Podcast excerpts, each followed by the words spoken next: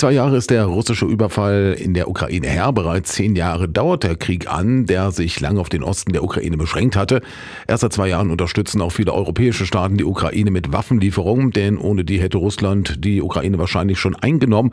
Trotzdem müssen Waffenlieferungen mit Bedacht abgestimmt werden, sagt die heimische CDU-Bundestagsabgeordnete Mareike Wulff. Ich sehe das im Moment schon gegeben, weil es natürlich auch strategische Momente sind. Also wenn der Ukraine an bestimmten Stellen die Waffen und die Munition ausgehen, dann heißt es natürlich, dass der Gegner und das System Putin wieder einen Schritt näher Richtung Europa macht.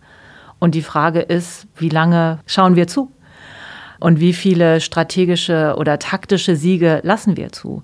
Und deshalb glaube ich, ist schon Entschlossenheit und Entschiedenheit angebracht. Aber natürlich müssen wir auch immer reflektieren und sagen, ne, ist das der richtige nächste Schritt? Also nicht einfach Waffen zu liefern, sondern wirklich zu gucken, ist das der Zeitpunkt, wo wir jetzt wirklich Unterstützung liefern, damit die Ukraine nicht weiter zurückgeschlagen wird. Für große Aufregung hat eine Äußerung des französischen Präsidenten Emmanuel Macron gesorgt. Auf die Frage, ob man in der EU und in der NATO über Bodentruppen für die Ukraine spreche, antwortete er mit Ja.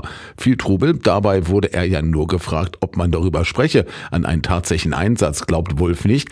Aber die Äußerung habe schon einen Effekt. Bodentruppen wären natürlich ein aktives Eingreifen in das Kriegsgeschehen. Das ist was anderes, als die Ukraine in der Selbstverteidigung zu unterstützen tatsächlich. Also von daher ich glaube, das, was Emmanuel Macron sagen wollte, war, dass er es nicht ausschließen würde an dieser Stelle, um nicht dem Gegner sozusagen zu signalisieren, da ist die rote Linie und die werden wir auch nie überschreiten. Das war, glaube ich, so ein bisschen seine Absicht.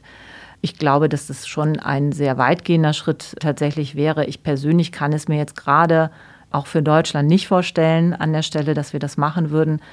Aber wir wissen leider nicht, die Situation ist natürlich ein bisschen unberechenbar sozusagen, wie weit das noch gehen wird. Denn am Ende kann niemand wissen, wie lange und wie weit sich der Krieg noch ausweitet. Am Ende sind diese ganzen Faktoren vor allem ein Grund, um als Europa enger besser zusammenzuarbeiten. Und da stellt sich auch beispielsweise die Frage nach einer europäischen Armee. Also vielleicht ist eine europäische Armee die Vision, aber zumindest eine gute Kooperation und Zusammenarbeit. Also zu, sich zu fragen, welches Land kann eigentlich in einer Verteidigungsstrategie was leisten?